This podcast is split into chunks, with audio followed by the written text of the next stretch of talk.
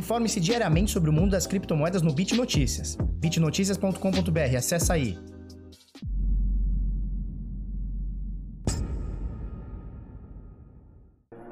Fala pessoal, tudo bem? Eu sou o Felipe do canal Bitnada, seja bem-vindo aqui à Bitcozinha. Hoje, quinta-feira, 6 de agosto, agora são 8h36.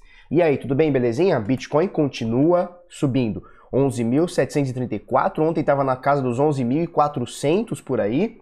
Então a gente tem uma, uma, uma altinha aqui de 2,77% e a gente vê agora nesse momento com o Bitcoin subindo bastante, algumas altcoins, as principais altcoins aqui caindo um pouquinho, né? Então a gente vê aqui em dólar, dolarizado, algumas altcoins as principais aqui dando uma quedinha aqui. Vamos colocar aqui no CoinMarketCap, a gente vê a dominância do Bitcoin que estava na casa dos 60% até ontem, agora 61,1%. Então ela cresceu um pouquinho. Por quê? Porque o Bitcoin subiu. Vamos colocar aqui em Bitcoin. O Bitcoin subiu em dólar, né? Então coisa de 2,7%, 2,8%. E a maioria das altcoins, principalmente aqui o top 10, top 20, caiu na casa de 2, 3%. Então olha só, Ethereum caindo 2%, Ripple 3, quase 4%, Uh, Bitcoin Trash caindo 3,5, Bitcoin SV 2, Litecoin caindo 3, Cardano caindo 2, Chainlink caindo 1,3, é a que menos caiu até agora no top 10, e BNB para fechar o top 10 menos 3, quase 4% aqui. A gente vê bastante coisa caindo com o Bitcoin subindo, né? Então, é, em dólar a gente vê algumas coisas subindo, por quê? Porque o Bitcoin sobe e, obviamente, as altcoins que são cotadas em Bitcoin também acabam subindo porque os seus satoshis aumentam, né?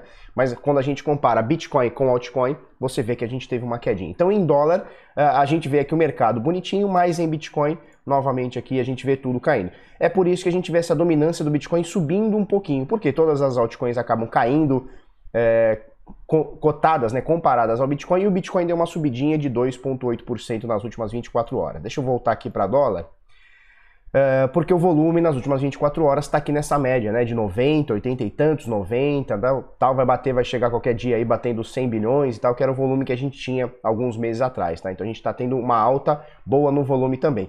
E o valor de mercado de todas as moedas aqui, então dos bitcoins aqui e mais 6.119 moedas aqui, uh, na casa dos 353 bilhões e meio praticamente aqui. É bastante coisa. Dias atrás a gente estava com o mercado uh, na casa de 260, alguma coisa do tipo, tá? Então a gente vem aumentando aí quase 90, uh, eh, vamos chegar próximo de 100 bilhões aí de dólares aí aumentados, né, no, no nosso mercado, tá bom?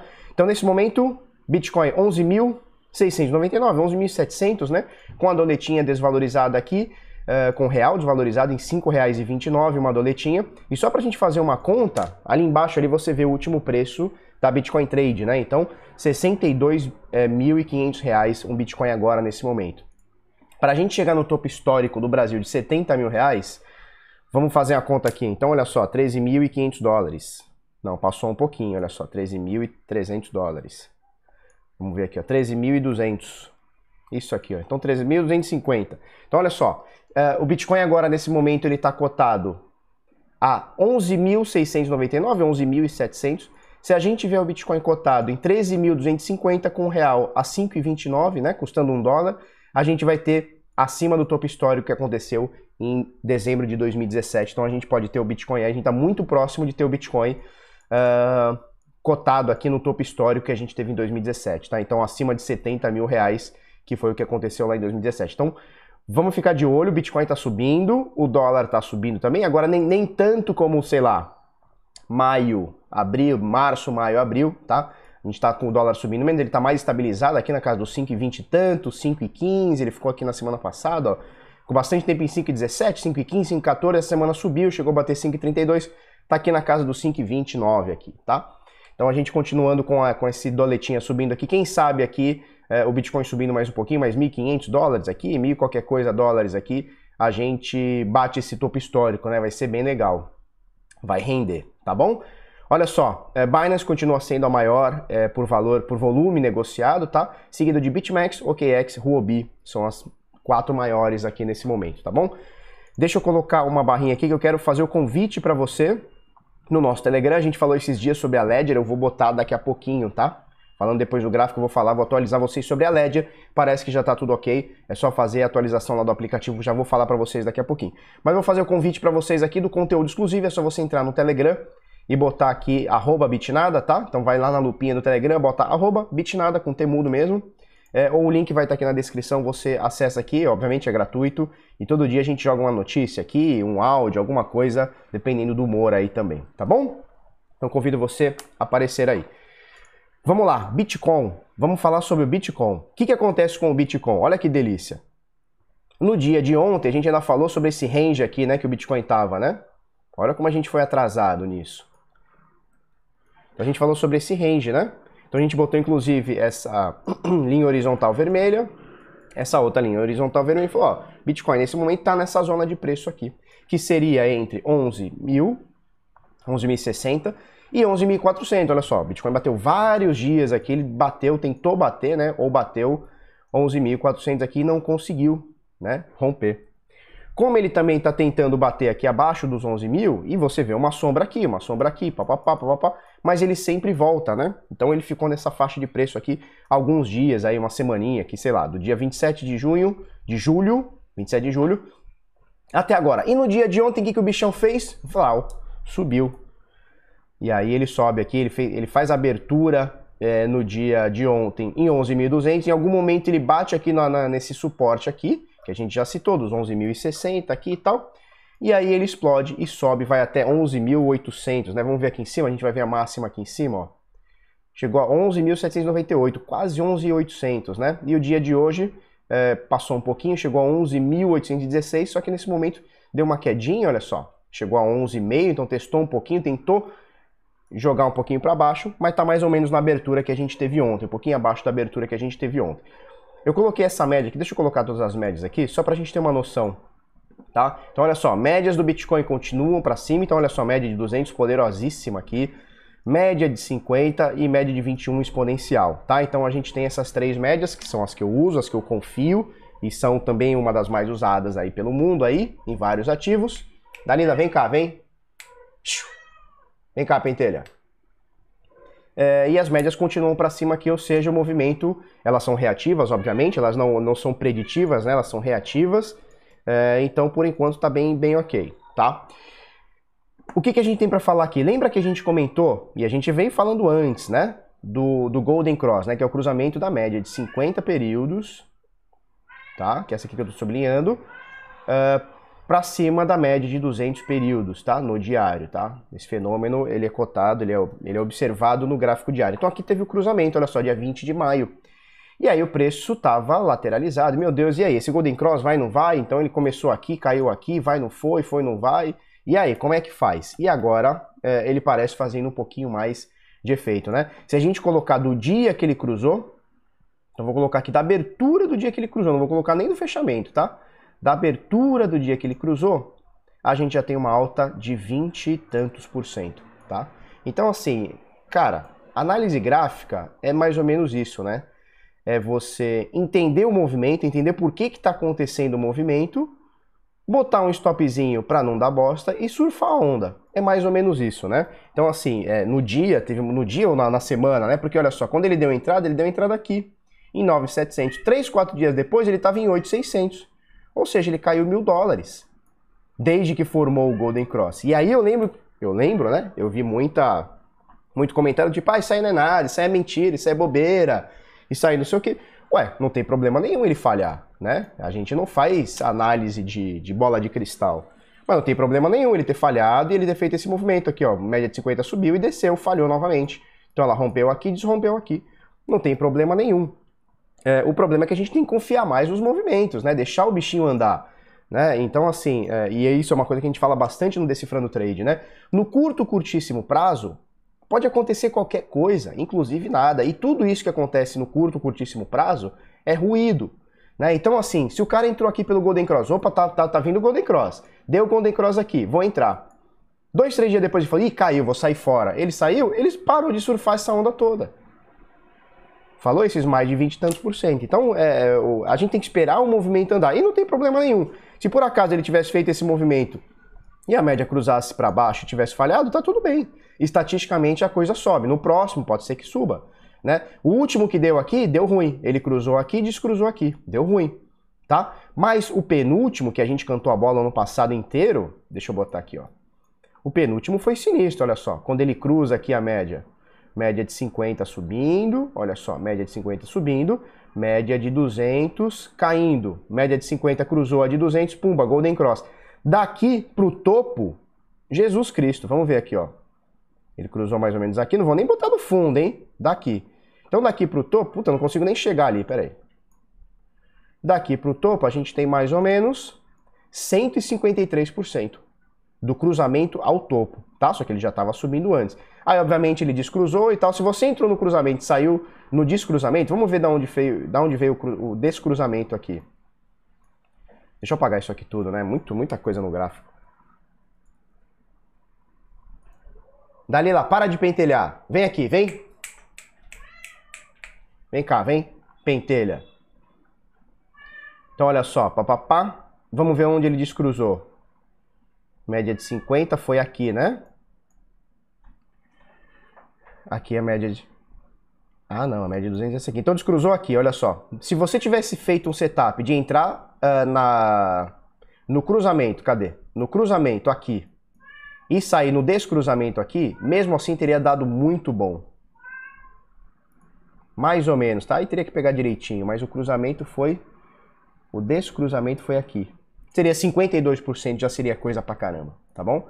Então é mais ou menos por aí. Esse aqui foi o Golden Cross, que está acontecendo agora, um monte de coisa no gráfico, né? Que está acontecendo agora. E vamos esperar para ver o que, que dá, tá? Por enquanto a gente tem aí mais de 20 e tantos por cento aí, como a gente mediu, é, do cruzamento que rolou aqui até agora. Certo? Então mais ou menos por aí, é, continua na tendência de alta aqui, lateralização desse tempo todo aqui. Cara, deixa eu tirar essas coisas todas, né? Que agora eu botei muita coisa também. Muita média, muito, muita linha aqui de suporte, resistência e tal. Então, mais ou menos por aí. É, agora, é, o pessoal vai perguntar qual que é a próxima resistência, quais são as próximas resistências. A que a gente precisa romper agora, antes de falar em próxima resistência, os suportes a gente já deixou aqui, né? Então a gente tem agora o suporte em 11.400, um pouquinho mais abaixo em 11.078, 11.000, e um pouquinho mais abaixo 10.500, que é o mais forte, na minha opinião, segundo a nossa análise aqui. Próxima resistência que o Bitcoin tem que quebrar. Cara, é essa aqui que ele está agora, 11.800, e a próxima é o último topo, que é 12.100, 12.000 qualquer coisa, tá? Então essa, essa aqui é a próxima resistência a ser quebrada. Então o preço, a gente tem que ficar ligado quando ele vai andar nesse preço aqui, para a gente ver se ele rompe ou desrompe, tá bom? Então, mais ou menos por aí. Uh, vamos lá. A gente falou ontem sobre a vulnerabilidade grave da, da, da, da, da Ledger, tá? A gente explicou ontem, não vou explicar novamente. Se você quiser ter uma noção do que aconteceu, do que está acontecendo, eu vou deixar o link aqui embaixo, olha lá. Monoc, não sei se é assim fala, identifica grave vulnerabilidade nas carteiras de hardware da Ledger, que podem expor bitcoins a usuários, tá? Então tá aqui uma matéria aqui que a gente fez, é, um resumão sobre o que acontece. Então se você tiver um fork do Bitcoin e você passar, pode ter uma vulnerabilidade que pode roubar o seu saldo de Bitcoin se você estiver fazendo uma transação com Litecoin, com Bitcoin Cash, com Bitcoin SV, com qualquer outro fork do Bitcoin, tá bom? É, e agora, e a gente comentou isso, ó, então olha só, não faça transação, porque, porra, pode pode pode tá, você pode estar tá sendo vítima dessa vulnerabilidade, não faça transação, principalmente você usa junto com uma carteira terceira, né? Então, sei lá, uma Electron, uma Coinome, ou sei lá qual carteira que você usa, se é que você usa alguma carteira junto com a Ledger, tá? E aí ontem eles, eles é, fixaram, né? Então eles arrumaram esse bug, né? Então olha só, vou até traduzir aqui para ler direitinho. O aplicativo Bitcoin, isso aqui é da Ledger, tá? O aplicativo Bitcoin que corrige o problema nos aplicativos derivados do Bitcoin está disponível para Nano X e Nano S. Então, se você usa a, Ledger versão antiga, que é a Nano S, show. Se você usa a, a Nano X, que é a mais atual, show também, eles corrigiram o aplicativo. Você pode atualizar seu aplicativo no Ledger Live, que é o programa da Ledger agora, tá certo? Então, problema aparentemente aqui resolvido. Inclusive, e eles falam mais sobre o, sobre o problema aqui e tal, dão uma cutucada na Trezor, na KeepKey e tal, não sei o quê. Uh, e aí um usuário pergunta o seguinte, é, será que eu tenho que me preocupar com meus bitcoins que estão guardados na Nano S? Então vou até clicar aqui e a Ledger responde não, tá? Então aparentemente eles é, resolveram esse bug aqui. E muita gente ontem, inclusive no Instagram, muita gente ontem me perguntou da, da seguinte forma, Felipe, eu tenho Ledger, preciso migrar para migrar para Trezor, eu preciso migrar para outra carteira, eu preciso me preocupar com a minha Ledger e tal. Turma, é o seguinte, a gente está num ambiente que nesse momento devem ter dezenas ou centenas, quiçá milhares de hackers, hackerzinhos, lammers, chame como quiser, tá? Mas tem centenas, dezenas, talvez milhares de caras agora tentando futricar carteiras, tentando futricar exchange, tentando futricar a própria blockchain do Bitcoin. Nesse momento, tem gente tentando roubar banco o tempo inteiro, da Índia, da China, do Brasil, de tudo quanto é lado. Em algum momento, esses caras vão achar brechas. Como aconteceu aqui com a Ledger, que a gente explicou ontem qual é a brecha. Assiste o vídeo de ontem ou lê a matéria aqui, que eu, que eu vou deixar aqui na descrição, tá bom? Para não ficar muito repetitivo. O problema não é se a carteira ela é vulnerável ou não, não é nisso que a gente tem que se preocupar. A gente tem que se preocupar se a carteira tem a capacidade de resolver os bugs. Porque os bugs vão acontecer, não adianta a gente achar que não vai. Não vai existir uma carteira que você compre e, nossa, meu Deus, agora eu tô 100% pro resto da minha vida. Não, isso não vai existir. Isso não vai existir, é uma utopia. Né? Porque é, é achar que uma empresa vai conseguir ter os melhores cabeças do mundo e vai ter sempre alguém que vai estar tá futricando alguma coisinha achando alguma vulnerabilidade. Então a gente, é, é, em vez de você pensar em trocar sua Ledger por uma Trezor, ou trocar sua Trezor por uma Ledger, ou deixa, baixar a carteira X ou a carteira Y, cara, o que você precisa ter é uma carteira confiável, de preferência de código fonte aberto, que é o que a gente recomenda, tá certo? Uh, e ficar ligado sobre as atualizações. Por exemplo, eu dei a dica ontem lá no conteúdo exclusivo. Qual que é a, é a dica? Se você tem Ledger, cara, entra no Twitter deles, é, segue eles e clica no sininho para você receber todas as, as informações dele. Então, se por acaso tiver alguma besteira, alguma vulnerabilidade, alguma coisa, alguma obrigação de, de, atualização, alguma coisa, você já vai receber logo de cara. Se você usa Electron, busca aqui no Twitter, bota Electron, todas as atualizações, você segue eles aí, põe no sininho, que aí tudo que tiver da Electron você vai receber da Trezor a mesma coisa. Então, se tiver algum BO, você já vai saber em primeira mão.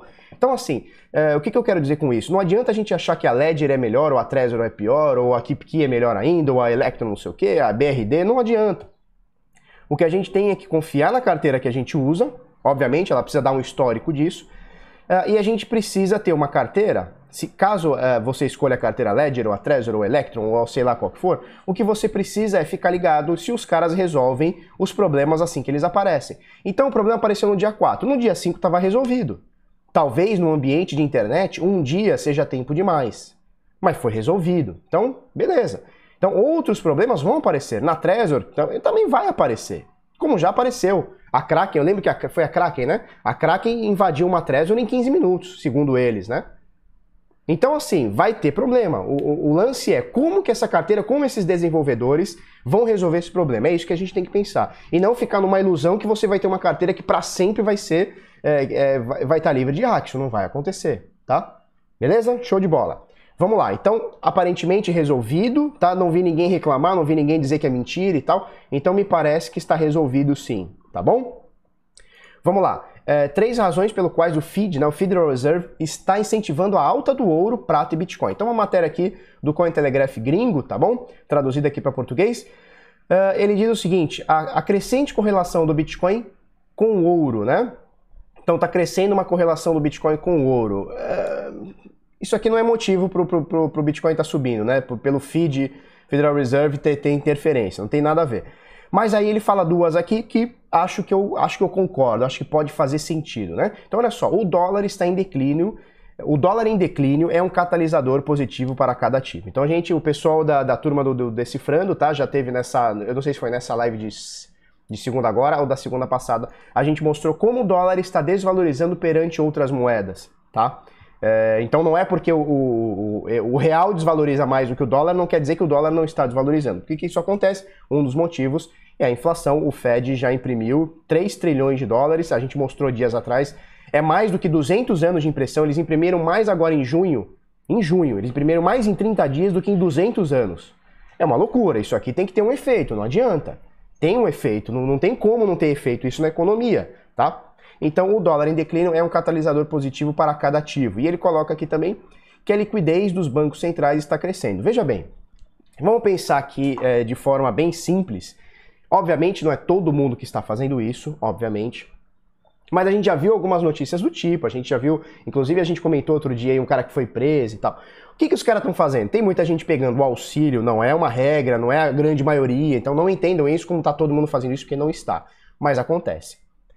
Tem muita gente que está pegando auxílio do lado do governo, que acho que são 600 dólares ou 1.200 dólares, né? 600 é no Brasil, 1.200 dólares lá nos Estados Unidos, o cara está pegando esses 1.200 dólares E algumas pessoas estão comprando, seja Bitcoin, seja ação na bolsa, né? Então tem muita gente fazendo isso. É, então é, é, um motivo aí também, um dos motivos para o Bitcoin estar tá crescendo. Agora, não dá para a gente jogar na conta que o Bitcoin só está crescendo, ou que o ouro só está crescendo, ou que a prata só está crescendo por conta de impressão de dinheiro. Tá? No, no sentido de o, o Fed está pegando dinheiro e as pessoas estão comprando Bitcoin. Não dá para a gente falar isso. Né? É, eu, acho que tá, eu acho que sim, tem gente que está fazendo isso, mas não é isso que está impulsionando uma, uma alta. A gente botou meses atrás, quando veio o negócio do auxílio lá de 1.200 dólares, a gente mandou uma notícia é, do Brian Armstrong, né, que é o cara da, da Coinbase, e ele mostrou que os depósitos de 1.200, que é exatamente o valor certinho de quem estava de quem estava recebendo o auxílio lá dos Estados Unidos, o auxílio desemprego, sei lá como é que eles chamam lá, né, o auxílio coronga, é, cresceram demais os valores exatamente em 1.200. Ou seja, muita gente sim pegou e comprou Bitcoin com isso. Tá? Mas não dá pra gente falar que essa alta toda que a gente está tendo Bitcoin tem a ver é, com simplesmente as pessoas pegando dinheiro do governo e comprando Bitcoin. Não é só isso que funciona, tá? É, porque um dos motivos, talvez seja o principal, que o Bitcoin está subindo. Primeira coisa, a escassez diminuiu. Então você lembra, no, em maio, né? Vamos colocar aqui em maio. Então a gente botou aqui no dia. Opa! Botou aqui no diário, em maio, vamos achar maio aqui. Maio rolou o halving, tá? Mais ou menos por aqui, eu acho que foi dia 5 de maio, se eu não me engano, tá? Então por aqui rolou o halving. Então aqui o Bitcoin, é, a gente tinha, é, se eu não me engano, 12 Bitcoins e meio por... Puta, já nem lembro mais quanto que era. Mas tinha 12 Bitcoins e meio, a partir daqui passou a ser metade, 6 ponto alguma coisa. É isso, né? Era 50, foi para 25, 12, é isso aí. Agora tá 6 ponto alguma coisa, 6.13, né? Então, primeira coisa, escassez no Bitcoin. Enquanto o Fed está imprimindo dinheiro, governos, Brasil, tá todo mundo imprimindo dinheiro, Bitcoin ficou mais escasso exatamente no mesmo momento, né? Coincidentemente no mesmo momento. Segunda coisa, o Bitcoin já está em tendência de alta. Terceira coisa, já estava, né? Então olha aqui, aqui a gente já estava em tendência de alta. Se a gente pegar do ano passado, já estava em tendência de alta. Então desconta aqui o Corona Crash, obviamente não dá para descontar, mas você desconta o Corona Crash e a gente vê que a gente estava subindo, tá bom? E outra coisa, o Bitcoin ele, ele foi feito para ser um antídoto, não, não, quer dizer que ele vai ser para sempre, mas ele foi feito para ser um antídoto contra o Estado, contra a impressão de dinheiro, contra desgovernos, né? Contra buyback de empresa. Então o governo pega dinheiro, imprime dinheiro do nada, sem lastro, sem porra nenhuma, Falei palavrão. E aí joga na mão de empresa e a empresa se, se compra a sua própria ação, bota a caixa. A gente viu isso com a Kodak, que subiu 2.400%. Ah, nós vamos fazer cloroquina. O Donald Trump foi lá, deu empréstimo, quer dizer, dinheiro do nada, imprimiu dinheiro, deu para os caras, e uma empresa em concordata, ou seja, na beira da falência, 10 anos na falência, recebe dinheiro do governo, do Estado, ou seja, não são pessoas que estão recebendo, é uma empresa, e a empresa valoriza, quer dizer, ela compra sua própria a, a, sua própria ação, ela, ela faz caixa, quer dizer, uma empresa falida, recebendo dinheiro de graça, do nada, com, provavelmente com juros baixíssimo, vai ficar cada vez mais rica, quer dizer, uma empresa ineficiente recebendo dinheiro do governo. É isso que acontece. Né? Então o Bitcoin ele é antídoto para tudo isso. Então não dá para a gente dizer que o Bitcoin ele só está subindo porque o, os Estados Unidos estão tá imprimindo dinheiro e as pessoas estão pegando dinheiro e comprando Bitcoin ou ouro ou dólar ou, ou, ou, ou prata. Não é só isso, tá? Então as pessoas estão começando a entender, você que já está aqui comigo, você já entendeu isso, mas as pessoas pelo mundo estão começando a entender que o Bitcoin pode ser um antídoto para tudo isso, tá bom? E outra coisa aqui que a gente, pra gente finalizar, é notícia aqui do Criptofácil, do Luciano Rocha. Mineração de Bitcoin é 7% mais lucrativa em julho, tá? Então, voltando aqui ao assunto do halve, tá? Então, em maio, aqui, né? Acho que foi dia 5 de maio, me corrija se eu estou errado. Mais ou menos aqui rolou o halving, né? Então, olha só. Recompensa da mineração até aqui era 12 bitcoins, a partir daqui passou a ser 3, 6 ponto alguma coisa bitcoin, tá? Eu posso estar falando o número errado, mas é isso aí, diminuiu pela metade, tá? O halving já, o nome já diz, né? Um health, né? Health. Então é um halving, né? Metadinha, meioquinha, tá bom? E aí o que acontece? Muita gente falava e venderam muito essa matéria no seguinte sentido, não. É, o, agora, para você minerar o Bitcoin, ele vai dar metade da recompensa, vai ficar muito mais caro. Os mineradores vão desligar a máquina. E eu via e eu mostrava aqui para vocês a taxa de hash da rede aumentando, ou seja, os mineradores comprando máquina ou melhorando suas máquinas. Ou seja, os mineradores no pré-halving estavam um ano antes do halving, estavam acreditando no halving, no pós-halving. E o pessoal dizia que a mineração ia deixar de ser interessante. Aí eu falava, peraí, vamos entender uma coisa. O minerador, o cara que ganha, o trabalho dele é minerar Bitcoin, ele ganha com isso. Ele está comprando máquina porque ele está acreditando que vai continuar ganhando dinheiro. Porque o capitalismo é isso, né? Eu invisto se eu sei que eu vou ter retorno, ou se eu imagino que eu vou ter retorno, se existe uma perspectiva de retorno. Se eu vejo que tem uma perspectiva de, de, de, de prejuízo, eu paro de investir. Ou não invisto, ou desinvisto, né? Agora a palavra da moda é desinvestimento, é nome para falência, desinvestimento. Por aí, né? Então, assim, se eu sou minerador, eu tenho milhares de máquinas, eu estou comprando mais, porra, eu estou acreditando que essa porra vai subir mais. Vai, vai subir mais, não, vai me ser mais rentável. E aí ficava o Zé Bebeto dizendo o seguinte: não, a mineração vai acabar, porque agora a mineração Bitcoin a, abaixo dos 5 mil, 7 mil, 9 mil, não sei o que, não vai compensar. E a gente vê que os caras eh, tiveram 7% a mais de lucro em julho. Por quê? Porque, entre outras coisas, o Bitcoin está subindo, tá bom? Entre outras coisas, o Bitcoin está subindo. A quantidade, e como diz a, matéria aqui, muito inteligente aqui do, do, do Luciano Rocha, diz o seguinte: olha só. Uh, tá rolando mais taxa na rede. Então tá rolando mais transações, as transações, obviamente, é como eu já expliquei isso, né? É como se fosse um leilão, eu pago mais, minha transação vai na frente, eu pago menos, minha transação fica para trás. Inunda, estão inundando de transações a blockchain, os mineradores estão cobrando, cobrando não. Na verdade, o minerador ele não cobra nada, ele só escolhe a taxa. As pessoas vão botando a taxa cada vez mais cara e a mineração ficou rentável por quê? Porque o minerador ganha também com taxa. Olha como é um sistema inteligente. Cara, quando o Satoshi criou, ou o grupo que criou isso aqui de Satoshi e tal, é um bagulho muito inteligente, é um negócio muito transformador, né? Daqui 200 anos os caras vão olhar para trás e falar, meu, isso aqui tava muito à frente do seu tempo, né? É, pelo menos na questão de, sei lá, de, sei lá, de planejamento né, do Bitcoin. É uma, é uma, é uma coisa. É muito louco, né? O Bitcoin é um negócio muito louco, né? Parece que foi, veio do futuro mesmo. Beleza. Então os caras estão ganhando mais, né? Então o Zé Bebeto que dizia que a mineração ia acabar, o Zé Bebeto, eu não vou falar a palavra, né? Mas o Zé Bebeto se lascou. Por quê? Porque ele ficava nesse papo de não, a mineração vai acabar porque agora não vale mais a pena. E a gente via os caras comprando cada vez mais máquinas, ou seja, a rede cada vez mais com, com taxa de processamento. A taxa da rede, a taxa da rede não, a, a, a, o hash na rede começou a crescer muito do ano passado para cá, principalmente no começo desse ano. Então os caras começaram a comprar máquina e o Zé Bebeto achou que a mineração ia acabar. Quer dizer, o Zé Bebeto, que nunca minerou, ou que minerou com uma plaquinha aí qualquer, ele acha que sabe mais do que os caras que estão com bilhões de dólares investidos em mineração. É uma loucura, turma, é uma loucura. Beleza, 27 minutos, vamos encerrar aqui Vamos encerrar 27 minutos. É isso aí. Se você gostou desse vídeo, curte, comenta, compartilha com os amiguinhos, inscreve no canal, coisa no sininho. Se você gostou, é... dá o like. Se você não gostou, não dá o like, dá o dislike, né? E se você gostou e não é inscrito aí no canal, considere se inscrever, tá bom? Que aí ajuda a gente bastante. E obviamente, se você gostou, você recebe o vídeo de amanhã, recebe o vídeo de segunda, terça, quarta e tal. Só marcar aí no sininho. Falou? É isso aí. Vamos, vamos embora. Tchau.